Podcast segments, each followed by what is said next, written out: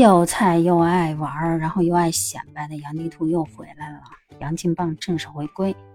过年了嘛，过得有点长，我这年味儿呢还没回过来，脑回路呢始终停留在过年的那个频率，所以说呢，终于给自己算是狠心揪回来了。所以由此可见，这个没有自律的人生是失败的一塌糊涂啊。今天我们聊点什么呢？开年第一篇，我们来盘点一下那些专家的奇葩言论吧。这也是我最近以来可能过年期间对我来讲。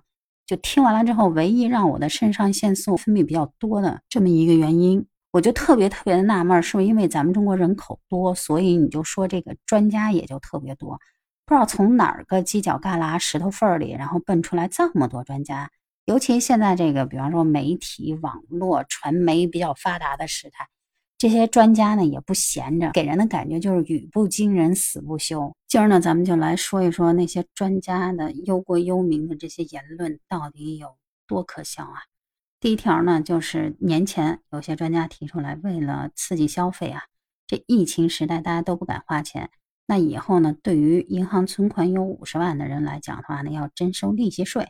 那这言论一出，又引来了一片骂声。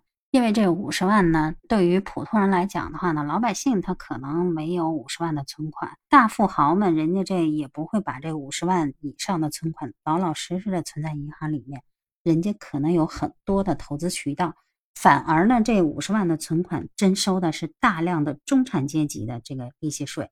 对于中产阶级人来讲的话，上有老下有小，虽然他有车有房有存款，但生活还是过得紧紧巴巴的。他们不拿出来消费，难道就是因为贪图银行的一点点小利息吗？反过来讲，你加个百分之五、百分之二十的利息税，就可以把这个存款给人家逼出来消费吗？所以这个专家的言论曝光之后，又引来了骂声一片。大家都在说呢，这个专家真的是不体恤民情。那不体恤民情的可不止一个专家，这不嘛，过年期间还有的专家跳出来说了，现在这个年轻人啊，你千万不要把眼睛只放在赚钱上。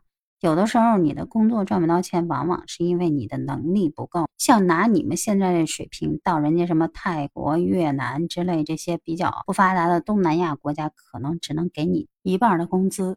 这言论一出呢，又引来了很多年轻人的不满。年轻人都讲了，这个房价也好，物价也好，你要跟欧美国家来比，要刺激消费，对吧？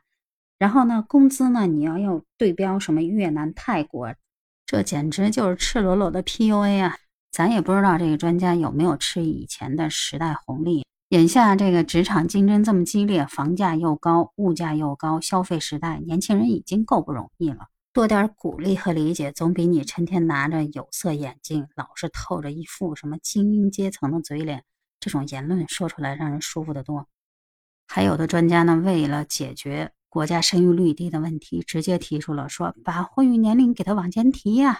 提到十八周岁，用这个措施呢来降低结婚门槛儿，促进单身男女建立家庭。咱也不知道这个专家是怎么想的。现在这个工作卷到什么程度，动不动就要求什么硕士学历、博士学历，你还要求人家十八岁就可以结婚？那您的意思就是十八岁你带着娃，然后上学打拼读本科，然后再上硕士、博士？您觉得这成年人是不是活得太苦了？那他这样的话，他还不如不结婚呢。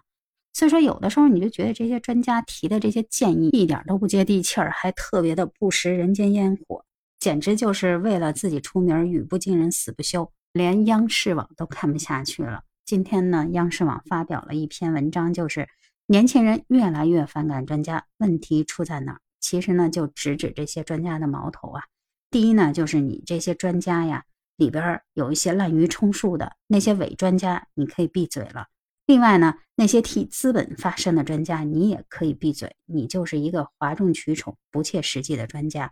就好像有好多人说了，对于这些专家随意在网上发表的这些不负责任的言论，是不是也可以追一下责？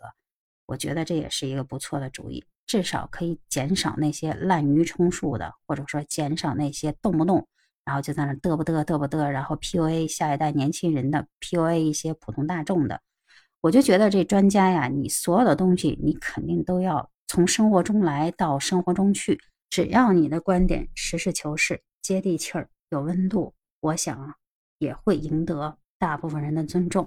那对于现在这些专家，您是怎么看法呢？是不是也想发出一句感慨？